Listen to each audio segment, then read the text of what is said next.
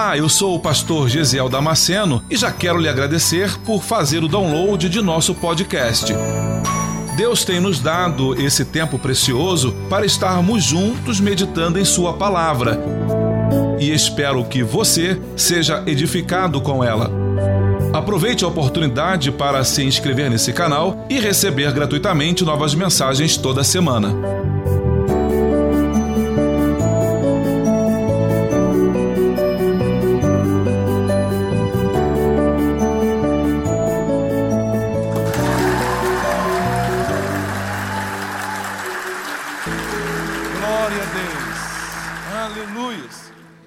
Deus é bom. Alguém aqui tem motivos para dizer que Deus é bom? Ou só eu? Alguém tem motivos aqui, razão para dizer que Deus é generoso? Poucas pessoas, né? Poucos podem dizer e testemunhar da generosidade do Senhor. Eu quero te convidar a abrir a sua Bíblia em Josué, no capítulo 3, versículo 1 ao versículo 5. Aleluias! Deus é bom, Deus é fiel, Deus é justo, misericordioso, generoso, tremendo. Aleluias! Se achou, diga amém. Diz assim as Sagradas Escrituras: Levantou-se, pois, Josué de madrugada, e partiram de Sitim, e vieram até o Jordão, ele e todos os filhos de Israel, e pousaram ali mesmo. E sucedeu, ao fim de três dias, que os príncipes passaram pelo meio do arraial e ordenaram ao povo, dizendo: Quando virdes a arca do concerto do Senhor, vosso Deus, e que os sacerdotes levitas a levam, parti vós também do vosso lugar e seguia. Haja, contudo, distância entre vós e ela, como da medida de dois mil côvados, e não vos chegueis a ela para que saibais o caminho pelo qual haveis de ir, porquanto por este caminho nunca passastes antes. Disse Josué também ao povo: Santificai-vos, porque amanhã o Senhor fará maravilhas no meio de vós. Você pode tomar o teu lugar. Aleluia. Glória a Deus. O texto do capítulo 3 de Êxodo é o texto aonde Josué vai se deparar com os seus dois primeiros maiores desafios. É importante primeiro nós lembrarmos que no final do livro de, de Deuteronômio, Moisés ele, ele é morto, Moisés morre, e Josué, que é o assistente pessoal de Moisés, é aquele obreiro que está caminhando com Moisés e ajudando Moisés em tudo aquilo que ele, que ele precisa fazer. Josué é esse rapaz, que aonde você encontra Moisés, você encontra o Josuézinho lá, parado do lado para ajudar Moisés. Então, eu preciso entender algumas coisas. Se Moisés vê o milagre, Josué também vai ver. Se Moisés escuta Deus falando, Josué também vai escutar. Por quê? Porque ele está acompanhando Moisés. Ele está do lado de Moisés. E por conta disso, tudo aquilo que Deus tratar com Moisés, Josué também vai saber todos os milagres que Moisés vai vivenciar e vai experimentar, Josué, porque caminha com o seu líder, vai viver também. Você lembra quando Moisés, conduzindo as ovelhas, ele procurando um lugar de pasto melhor para as ovelhas, ele se dá de cara com o Monte Horebe. E o texto diz que ele começa a subir o Horebe. E de repente ele vê uma sarça pegando fogo. A sarça pega fogo, pegar fogo é algo normal. Dentro do Oriente Médio, por causa do calor, aquela planta ela inflamar é algo normal. O que não é normal é ela pegar fogo e a folha não se deteriorar, ela não acabar, não se consumir. Então havia um milagre ali. Mas foi só Moisés quem viu? Não. Moisés e todas as ovelhas que estavam com Moisés puderam ver o milagre. Então, o que, que Deus está falando com você nesta noite? O que, que Deus está falando comigo nesta noite? Porque eu também tenho um pastor, também sou pastoreado. Eu preciso caminhar junto com a minha liderança para eu poder ver os milagres do Senhor. Eu preciso caminhar junto com o meu Moisés para que eu possa ver tudo aquilo que ele está vendo. Como é que você vai ver os milagres do Senhor se você tem se distanciado da presença dele? Como você espera ver o milagre acontecendo e as maravilhas do Senhor se você não está próximo, se você não está perto? Então, a palavra de Deus para você nesta noite, eu já quero começar dizendo: é, se aproxime, esteja mais próximo da tua liderança, esteja mais perto do teu pastor.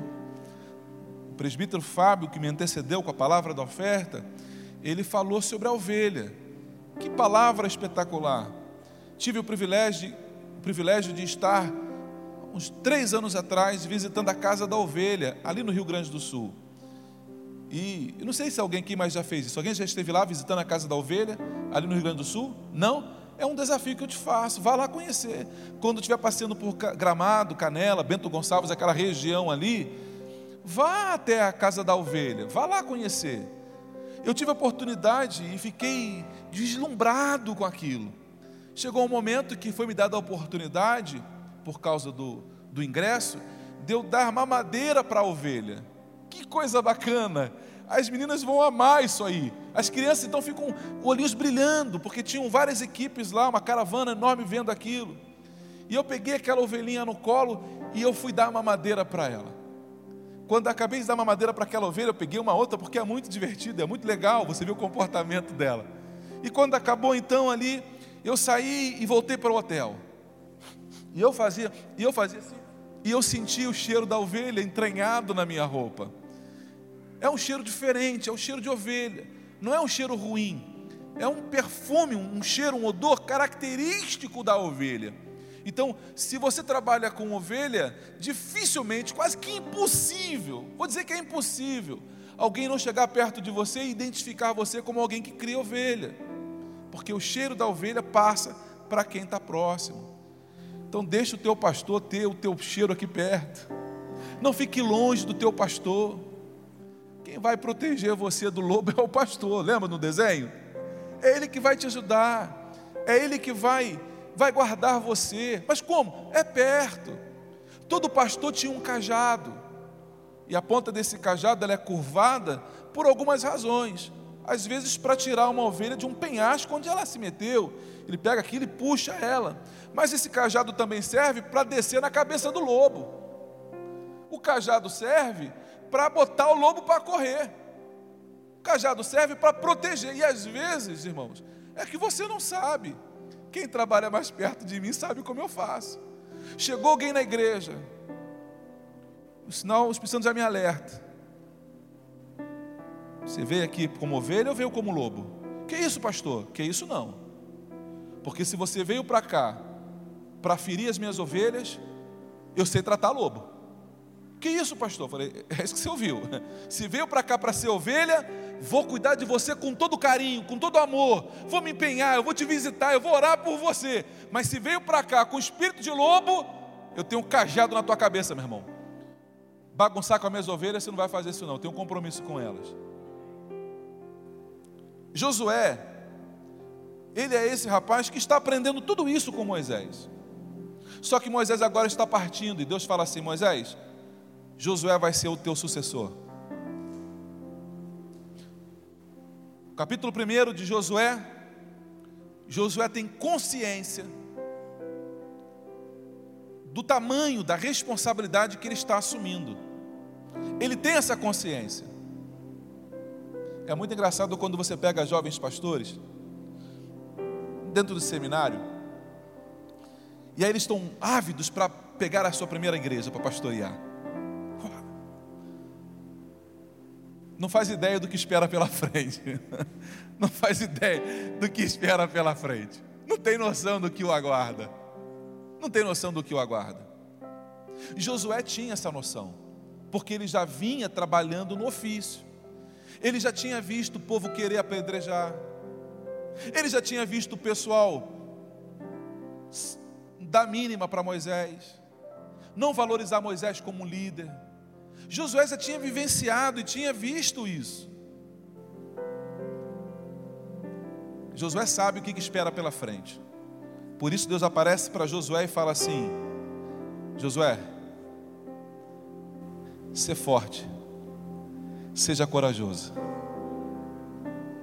Assim como eu fui com Moisés, eu vou ser com você. Quanto de nós, quanto de nós, às vezes não treme diante dos desafios da vida, diante de, às vezes, uma oportunidade de trabalho, é uma nova função. O teu patrão, o teu chefe no setor te chamou na sexta-feira e falou: a partir de segunda-feira eu quero você nessa função nova. E aí você para, você bota a mão na cabeça e fala: Meu Deus, como é que eu vou dar conta disso? Você fica desesperado. Tem gente que vai para casa e tem até piriri, tem dor de barriga, passa mal e acha que não vai dar conta. E às vezes é uma coisinha tão pequena, uma mudança tão pequena, mas entra em desespero e não acha que é capaz de assumir aquela responsabilidade. Mas eu preciso entender nesta noite que todas as dificuldades que vão surgir na minha vida é Deus trabalhando em mim o meu crescimento. Porque a Bíblia diz que é de glória em glória. Então eu preciso entender que os desafios que virão na minha frente serão desafios cada vez maiores. Porque se o desafio for igual ao último, não é um desafio, porque eu já superei o último que passou. Então, os desafios que virão para você, meu irmão, os desafios que virão para você, Pastor Diego, daqui a pouco, quando começar a pastorear, os desafios que virão para a sua vida serão cada vez maiores, não serão iguais, porque se forem iguais, não, serão, não pode se chamar de desafio. E o que, o que Deus quer com isso, me dando desafios cada vez maiores? me colocar cada vez mais em níveis mais altos. Porque Deus olha para você com uma grande expectativa. Deus olha para você e Ele tem uma grande expectativa em você. Não pelaquilo que você é capaz de fazer, mas o próprio Senhor Jesus diz: sem mim nada podeis fazer. Então, tudo que você vai fazer, tudo que você virar a realizar, vai realizar na força não do teu braço, mas na força do Senhor.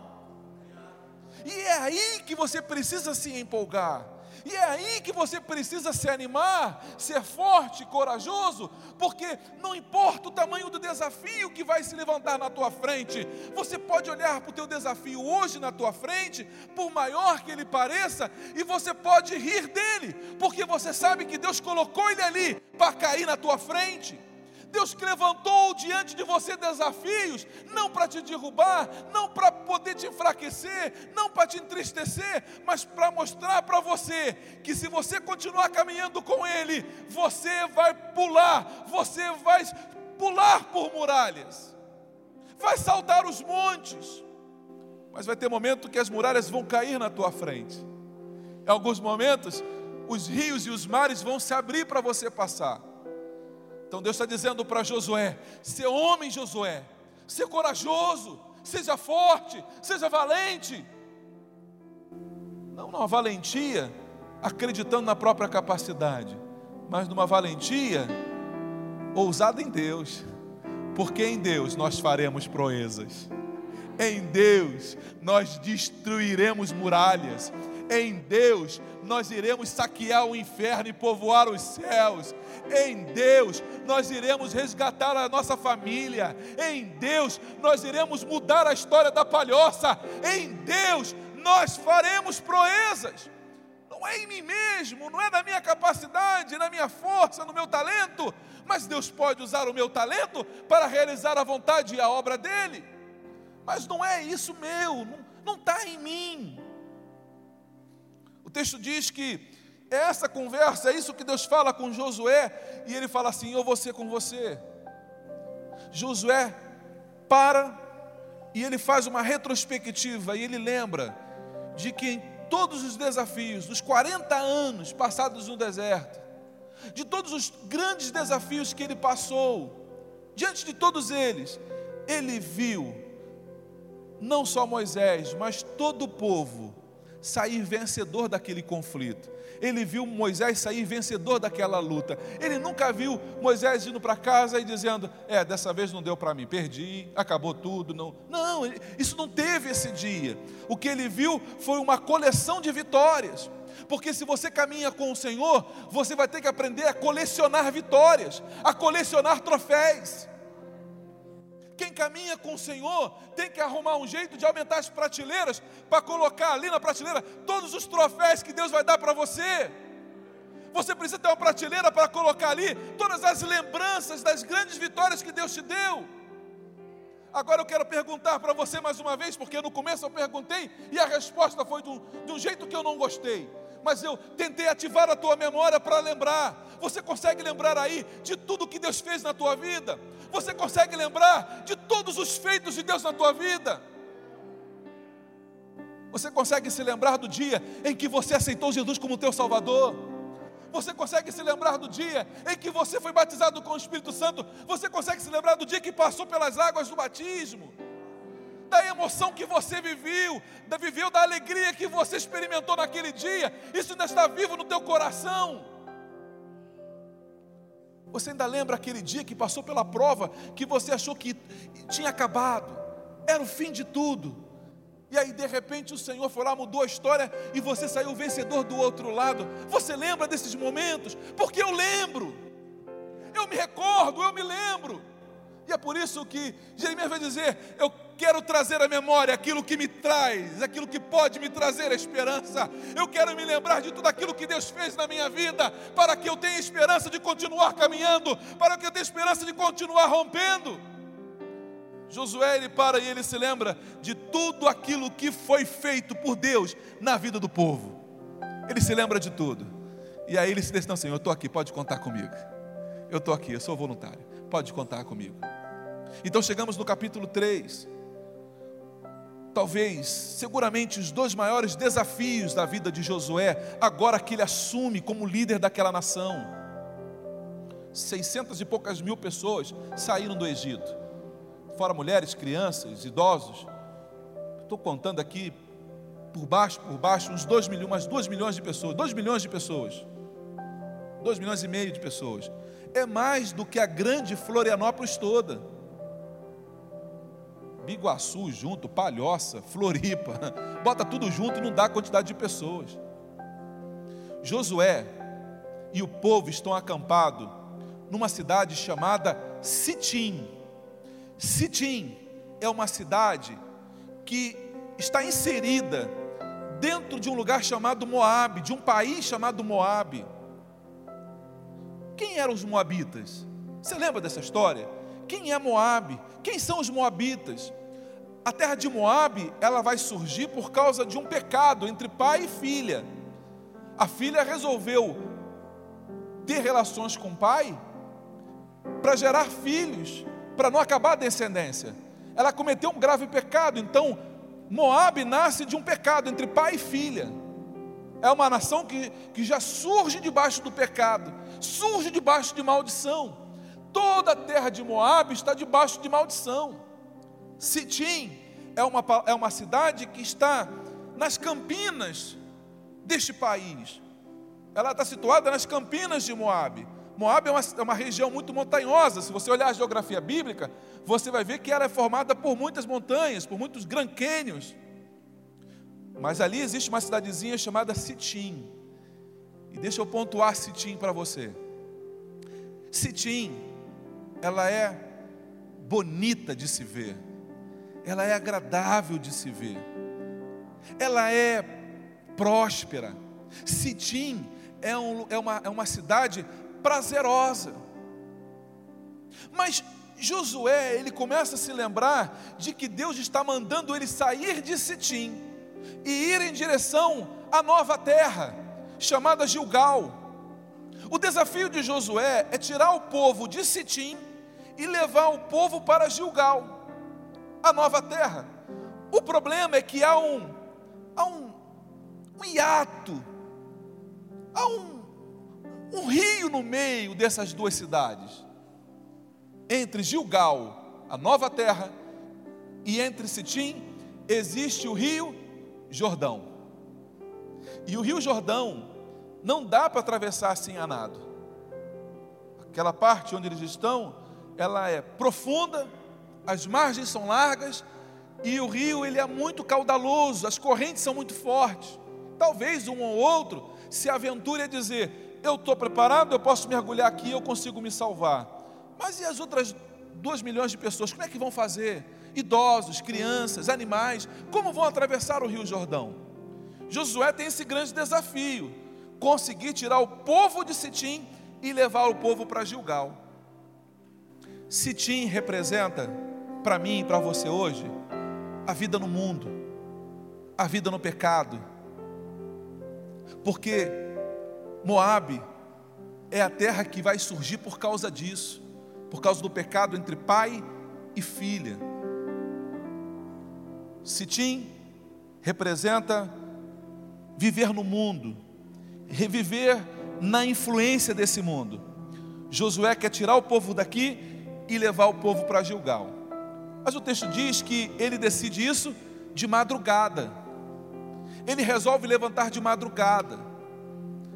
Se você vai fazer uma viagem, você pode fazer ela durante o dia, espera amanhecer, pegar a estrada, é mais tranquilo, é mais seguro. Mas o fato dele decidir de madrugada significa dizer que ele tinha pressa. Ele queria sair rápido do lugar que o fazia pecar. Josué não queria mais ficar com, esse, com o povo naquela cidade que induzia o povo ao pecado.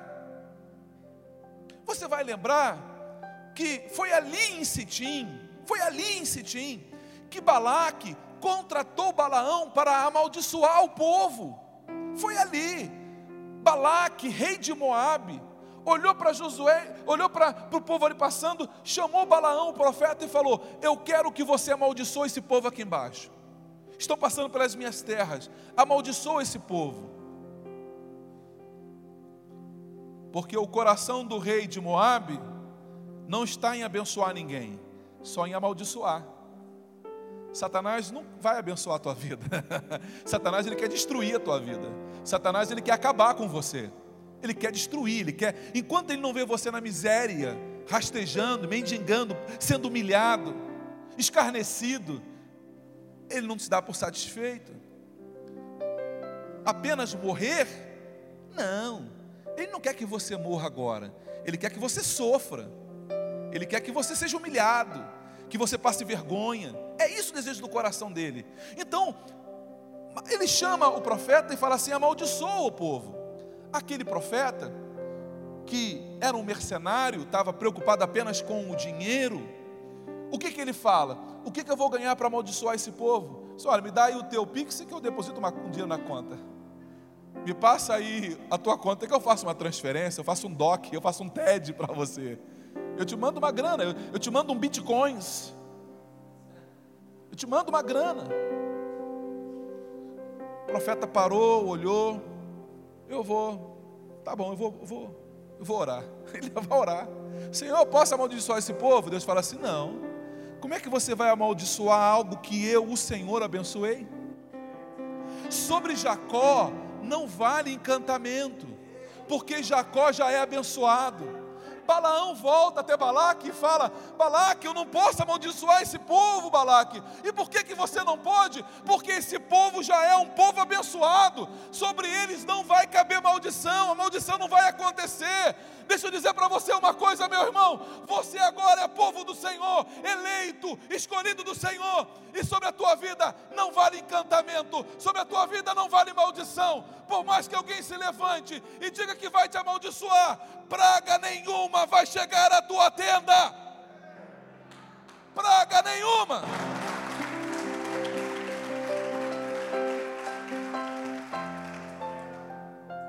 É impossível, vou dizer de novo, é impossível que alguma praga chegue à tua casa, porque você já é abençoado por Deus.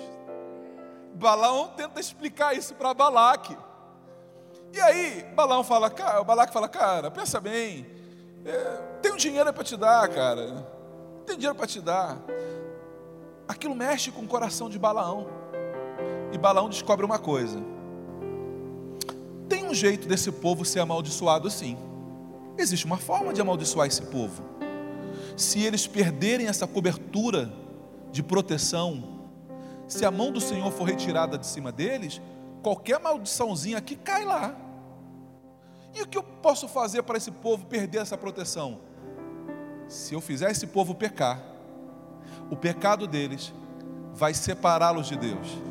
E aí, quando eles forem separados, a gente consegue que a maldição caia nele. A Bíblia diz que Balaão ensinou o povo a pecar. Ele pegou as meninas, as moabitas, e levou as moabitas para que elas pecassem com os jovens hebreus, para com os jovens israelitas. Duas pessoas casadas, quando saem no outro relacionamento, chama-se adultério. Mas quando dois solteiros se relacionam sexualmente, a Bíblia chama isso de fornicação. Pecado também, só muda o nome. Se um jovem, se uma pessoa adultera com alguém casado, se relaciona com alguém casado, é adultério. Um solteiro com um casado é adultério. Dois casados no relacionamento fora é adultério. Mas um solteiro com outro solteiro chama-se fornicação. Balaão consegue induzir o povo a fazer isso, a pecar. E aí, quando o povo peca, a mão do Senhor sai de sobre eles. A mão do Senhor é retirada. Aí agora sim a maldição consegue cair sobre o povo. A única forma que nós temos, irmãos, de não vivermos debaixo de maldição é estarmos debaixo da presença do Senhor. Pastor, mas e se eu pecar? Lembra de que João falou? Filhinhos, não pequeis. Mas se vocês pecarem, nós temos um advogado que é fiel e justo para vos perdoar. Confesse a ele o teu pecado. É você e Deus. Chega lá no teu quarto, no teu lugar secreto, dobra o teu joelho e fala você com o teu pai em secreto, que te ouve em secreto, confessa para ele o teu pecado e fala: Senhor, me purifica de todo pecado, me perdoa de todo mal, Senhor. Levante do teu lugar sabendo que o Senhor já te perdoou e siga caminhando com vontade de nunca mais pecar. É nessa cidade que Josué quer tirar o povo urgente. E Josué levanta de madrugada e chega com o povo diante do Jordão. Quando eles param diante do Jordão, a ordem era parar diante do Jordão, pare ali. E eles ficaram parados ali, três dias parados diante do Jordão. Três dias parado. Pensa comigo, as conversas. E agora, cara, como é que a gente vai fazer? Como é que vai atravessar isso aí, cara? Não, nadando não dá. Não, eu até me aventuro nadar. Mas e minha avó, como é que ela vai fazer? E o meu filho de dois meses? Como é que ele vai atravessar esse rio? Não, não consigo. Não, só os homens valentes. E não sei não, hein? Nem todo mundo aqui nada. Quantos aqui nadam aqui, Israel? Levanta a mão, quantos nadam? Ó, nem todo mundo vai conseguir nadar. Então não existe, porque a gente está sempre resolvendo, pensando em resolver as coisas do nosso jeito. A gente está sempre tentando arrumar uma forma de resolver os nossos problemas. Mas o desejo do coração de Deus é Ele resolver por você, é Ele trazer as respostas que você precisa. O que, que o povo fez? O povo parou e ficou três dias diante do Rio Jordão aguardando. O que, que o povo foi fazer? Orar. Josué vai orar. Senhor, estamos aqui diante do Jordão. Qual é a tua solução, Senhor? O que, que a gente faz? E aí, quando Josué conversa com o Senhor, Deus fala assim: Josué, diga ao sacerdote para pegarem a arca da aliança. No final do terceiro dia, eles vão sair. E quando os pés dos sacerdotes, lembre-se que a arca é carregada aqui nas costas dos sacerdotes. Então você tem dois na frente e dois atrás. Quando os pés dos dois sacerdotes da frente, que carregam a arca, tocar nas águas que estão na margem do Jordão, quando tocar a água no pé deles, o rio vai se abrir. As águas vão parar como se fosse um paredão aqui. Elas não vão avançar. E o rio daqui para lá ele vai secar. Os sacerdotes vão descer a ribanceira, vão descer no rio, vão parar no meio do rio Jordão e vão ficar ali até que todo Israel passe pelo meio do Jordão. O povo vai passar com o pé seco, ninguém vai molhar os pés. Vou fazer algo inédito para esse povo ver que eu sou Deus na vida deles. Deus está dizendo aqui neste lugar, nesta noite, que vai fazer coisas inéditas na tua vida, não para Ele mostrar que Ele é Deus, porque Ele não precisa mostrar que Ele é Deus, mas Ele vai fazer isso para você ver que Ele pode fazer coisas ainda maiores na tua vida. O texto diz que o povo para no meio do Rio Jordão, os sacerdotes param ali, porque eles esperaram uma resposta do Senhor. Meu irmão, todas as vezes que você estiver diante de um problema, uma luta grande, algo intransponível, não tenha pressa de decidir, não tenha pressa de resolver, achar que você tem resposta. Atualmente, a gente está até falando com essa semana com a minha esposa, a gente conversava sobre isso. Parece que todo mundo quer ter resposta para tudo. Não é isso? O pessoal entra em discussão de Instagram, de WhatsApp, de Facebook e acha que tem que opinar sobre tudo na vida. Eu simplesmente digo, eu não sei sobre isso. E eu recolho a minha insignificância, porque sobre esse assunto eu não sei. Eu prefiro me calar. Mas todo mundo quer dar uma opinião até acerca daquilo que ele não sabe. Ele quer opinar acerca daquilo que ele nunca ouviu. Diante de um grande problema, se ajoelhe e peça a Deus direção para aquilo que você precisa fazer não tome decisões precipitadas, não coloque a sua mão quando Deus mandar você colocar o pé. A ordem era o sacerdote colocar o pé, e não era nem o povo, era o sacerdote. Às vezes, quem vai abrir a porta para você entrar, não é nem você, meu irmão. Deus vai usar o teu pastor, vai usar um obreiro, vai usar um louvor para tocar no teu coração. Deus vai fazer do jeito dele, não é do teu jeito. Fique apenas atento, esperando Deus mover as águas. Espere Deus realizar por você. Às vezes teu, a tua solução é tão paliativa, é tão pequenininha. A solução que eu tenho, às vezes, é tão pequena. Quando eu entrego na mão do Senhor, Uau! Os obreiros que caminham comigo sabem como eu tenho me esforçado para me comportar. Porque é um esforço. Às vezes eu me lido com situações que eu sei que o povo espera que eu tome uma decisão, que eu faça algo, que eu. E, pastor, o que você vai fazer? Eu estou orando. Não, pastor, assim, mas efetivamente o que, que o senhor vai fazer? Meu irmão, mais efetivo do que oração eu não conheço. Mais poderoso do que a oração eu não conheço. Eu estou orando a respeito disso. Não, pastor, tem hora que tem que orar e tem hora que tem que agir. Eu sei muito bem disso. Só que eu não posso agir antes de orar e não posso agir antes de Deus responder a minha oração. Não se afobe, porque estão te pressionando. Toma uma decisão. Você precisa fazer algo. Você precisa fazer. Precisa nada, meu irmão. Você só precisa se Deus te mostrar o que você tem que fazer. Só faça se Deus mandar você fazer. Fique atento, porque Deus não vai deixar dúvidas acerca daquilo que você vai fazer e da hora que você tem que fazer. Não viva na pressão do povo, não. O povo pressiona muito. Fala, fala, dá uma resposta. Vai lá, responde lá. Eu? Não, estou orando. Não bota a minha mão naquilo que Deus não mandou eu colocar. Eu vou esperar Deus trazer a solução. Primeiro ponto Decida rápido sair do lugar que te faz pecar. Decida rápido sair de cetim.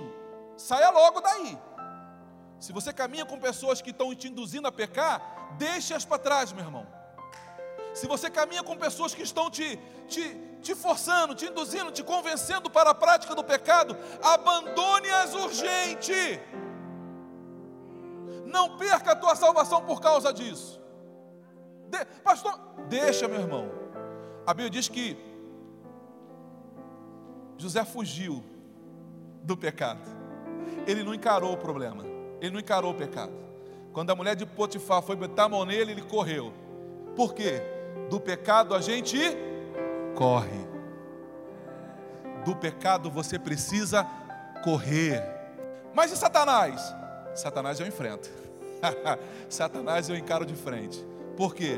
Porque ele vai ter que resistir à palavra do Senhor. Resisti ao diabo e ele fugirá de vós. Satanás, eu bato o pé para ele. Ele pode rosnar como ele rosna. Ele pode fazer o barulho que ele quiser, as ameaças que ele quiser. Mas aí em Deus, eu bato o pé para ele e falo assim: aqui não, Satanás. Há um Deus na minha vida um que me guarda por pela frente, por trás, por cima e pelo lado. A Bíblia diz que mil cairão ao meu lado, dez mil à minha direita, mas eu não serei atingido. Eu vou olhar com meus olhos e eu vou ver a recompensa dos ímpios. Há uma espada no céu que protege o teu caminho. Há uma mão poderosa, perfurada, que está sobre você nesta noite, te guardando, te conduzindo então deixe essa mão te conduzir. É exatamente isso que a Bíblia fala. Porque ela fala assim, Josué, quando vocês estiverem, o povo começar a caminhar, diga para o povo se aproximar da arca. Sigam a arca. Sigam a arca. Por quê, pastor? Porque a Bíblia está dizendo que a arca vai mostrar esse novo caminho. Lembra do que Davi escreve no Salmo 63, versículo 8? E eu me achegarei perto do Senhor. Eu caminharei mais perto de ti, Senhor. O desejo do coração do salmista é estar perto do Senhor, é caminhar perto dele. Eu estarei perto de ti. Você precisa estar perto do Senhor. Você precisa caminhar do lado dele, confiar no Senhor, deixar ele conduzir a tua vida. Mas olha que coisa interessante. Quando o povo está no meio do Rio Jordão, Deus havia dito para Josué: peça para cada doze homens cada um representando uma tribo de Israel. Peça para que eles peguem uma pedra no meio do leito do rio. Tirem essa pedra do meio do leito e vão levá-la nas costas até a cidade em que vocês vão acampar, na próxima cidade. Essa pedra tirada do rio vai ser levantada um memorial, vai ser levantada uma coluna, uma estela, que é memorial para quando as pessoas viessem no futuro e perguntassem: o que, que é isso aqui? Ah, essas pedras aqui foram retiradas do meio do Rio Jordão quando Deus abriu o Jordão para que o povo passasse a seco. Essas pedras aqui, sim, e quem tirou ela foram os doze líderes das doze tribos de Israel. Então, o que é isso, esse memorial? O memorial é aquilo que vai trazer esperança para o meu coração, é a descrição, é a escrita, é o conhecimento, daquilo que Deus fez meus antepassados. Onde é que eu encontro isso? Está aqui o meu memorial. Quando eu abro esse memorial e eu começo a olhar para ele, eu começo a ver coisas que me enchem de esperança. Começo a ver Deus fazendo milagres e me enche de fé, de ousadia, de determinação. E porque eu leio as Escrituras, eu sou levado a viver esta vida de fé. Só que Josué, ele é esperto, ele é atento, e ele entende o princípio que Deus está estabelecendo ali. Levantar um memorial para que os filhos de Israel não se esqueçam do que Deus fez. Josué por conta própria, não foi Deus quem mandou. Coisa da cabecinha de Josué. No meio do rio, ele vai lá e pega mais, ele sozinho, pega 12 pedras. Vai no meio do rio e ele começa a levantar uma coluna no meio do rio com 12 pedras monta lá, encaixa, pega outra, com dificuldade. Quantas horas vai demorar para dois milhões e meio de pessoas passarem por um rio, com seus animais? Imagina quanto tempo vai demorar isso. E Josué está ali, montando aquela coluna no meio do rio Jordão. Agora pensa comigo. Quando os sacerdotes, quando todo o povo acaba de atravessar, os sacerdotes são convidados a sair do rio e eles atravessam por outro lado com a arca nas costas. A Bíblia diz que o rio voltou a correr normalmente. Em virtude disso, a lâmina da água ela estava cobrindo as colunas. Quem passasse daqui e olhasse para o rio, não ia ver nenhuma coluna dentro do rio, porque as águas do Jordão esconderiam aquela coluna. Mas Josué saberia o que Deus tinha feito porque ele levantou uma coluna ali dentro. O que, que você precisa aprender nesta noite? Aqui nós temos o registro de tudo aquilo que Deus fez por nós e por nossos antepassados. Amém? Você entendeu isso? Aqui está registrado tudo o que Deus fez pelo povo dele. O que Jesus está fazendo é escrevendo aquilo que Deus está fazendo hoje. Ele está criando memoriais para tudo o que Deus está fazendo. Então, o que Deus está falando com você e comigo hoje? Crie memoriais de tudo o que o Senhor já fez na tua vida. Comece a escrever. Pegue um caderninho, faça como as moças fazem, o diário, né? As meninas têm um diário, elas colocam lá. Ah, hoje eu fui na padaria e tomei um sorvete com a minha tia. E vi lá um menininho olhando para mim. Não gostei da camisa dele, mas ele tinha uns olhos bonitos, não é isso? Ela escreve lá os negocinhos lá. E ela até briga se alguém tocar naquele caderno, porque ali estão as confissões dela ali. Está tudo registrado naquele caderninho. O que nós devemos fazer é exatamente a mesma coisa, exatamente a mesma coisa. Registrar o que Deus tem feito por você. De, aí eu vou perguntar de novo: Deus tem sido generoso com você? Deus tem sido bondoso com você? Mas você concorda que a gente se esquece fácil das coisas? Você concorda que a gente, quando passa aquela emoção, a gente nem se lembra do que foi feito? Então, meu irmão, comece a escrever num diário tudo o que Deus tem feito pela tua vida, porque eu sei que Deus não tem feito pouco. Mas por que esse registro, pastor? Por uma razão. Você venceu aquele desafio lá atrás. Por isso que foi importante para você. Mas depois que passou, você se esqueceu dele, se esqueceu das lutas, você se esqueceu do teu choro, você se esqueceu das contas que você não conseguia pagar, você se esqueceu das calúnias, das difamações, das perseguições que você sofria, você se esqueceu do quanto você orou para que Deus te desse vitória. Quando Deus te deu vitória, naquela semana você celebrou, você comemorou, Passaram-se os meses e você se esqueceu. Por que, que você tem que escrever isso? Porque aquela etapa você venceu. E agora os desafios que virão são maiores do que aqueles que você já viveu. Os desafios que estão vindo para você são maiores do que os desafios que você já viveu. Porque se os desafios que vierem forem iguais aos que você já venceu, não são mais desafios. Converse com quem trabalha na, área de vendas. Pegue um vendedor que é bom. Você coloca uma venda para ele naquele mês, uma meta para ele naquele mês. Olha, a tua meta é 50 mil que tu tem que vender esse mês. Chegou na metade do mês e ele vendeu 50. O que, que todo gerente bom vai fazer? Ah, não, mês que vem é 75. Não, mas que esse cara é bom. Eu vou aumentar a meta dele. Eu vou colocar ele para reproduzir mais. Aí você coloca a meta dele no mês seguinte para 75 e ele fala: Cara, você enlouqueceu. Você quase que dobrou a minha meta. Para de reclamar, você consegue. É, é, para de reclamar, você consegue. Vai trabalhar, vai vender. E quando chega no final do mês, você descobre que ele bateu os 75. O que, que você faz? Vai dar 50 mil de meta para ele de novo? Não. A tua meta vai ser maior. Porque você sabe que Ele pode produzir. Deus está te dando desafios maiores, porque Ele sabe que você vai conseguir romper.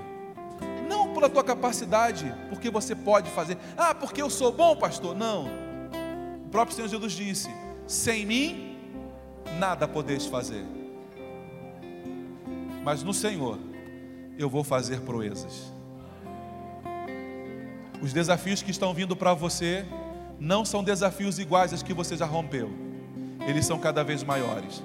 Por isso que você precisa do registro de tudo aquilo que Deus fez no passado. Se eu fosse você, eu pedia alguém para fotografar você chorando na presença do Senhor. Por que, pastor, isso?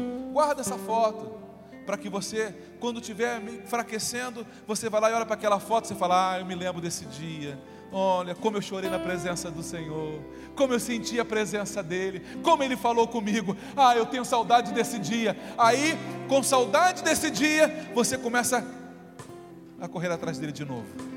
Você entendeu isso? Você entendeu isso nesta noite? Deus está nos chamando para viver coisas maiores.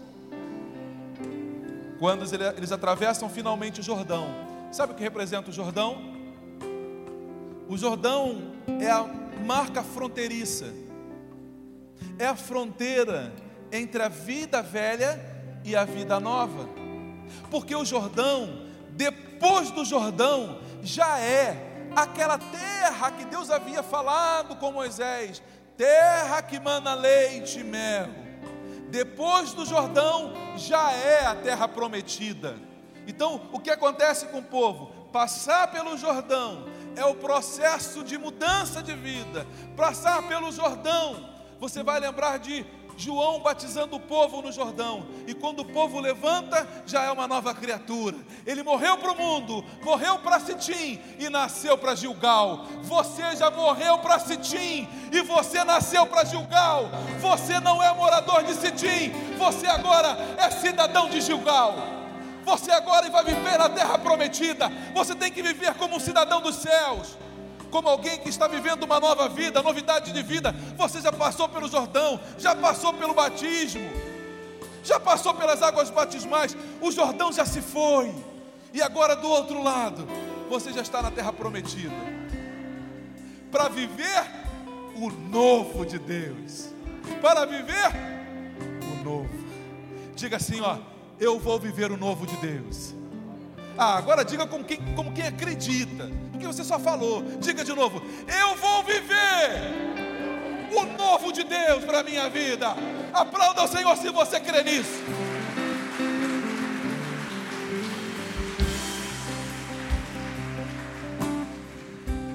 Eu só preciso de uma coisa, só preciso que você entenda uma coisa e aqui eu encerro a palavra. Para fazer isso, Josué diz o seguinte: santificai-vos hoje porque amanhã o Senhor fará maravilha no nosso meio. Então a condição sine qua non para viver as maravilhas do Senhor é me santificar hoje. Se eu me santifico hoje, eu estou apto para ver as maravilhas do Senhor. Eu preciso me santificar. Porque a Bíblia diz em 1 Tessalonicenses capítulo 4 que Deus não nos chamou para uma vida de imundícia, mas para uma vida de santidade. Lembra o que o Senhor vai dizer? O texto diz assim em Romanos capítulo 6, 22: Porém, agora, libertos do pecado, transformados em servos de Deus, tende o vosso fruto para a santificação e, por fim, a vida eterna. Então, antes de ter vida eterna, eu preciso ter uma vida santa aqui agora.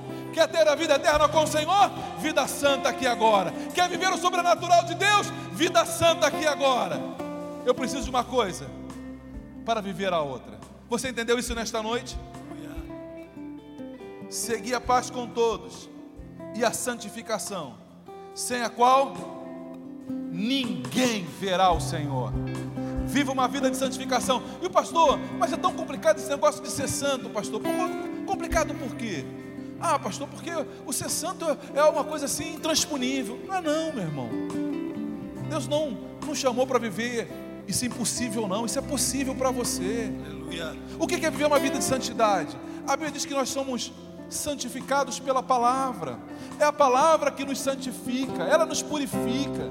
O que você precisa então é apenas amar mais esta palavra, é se dedicar mais a ela, é separar um dia, separar uma hora do dia, para você poder ler esta palavra, meditar nela, pensar nela. Não é um desafio tão grande assim, pelo amor de Deus.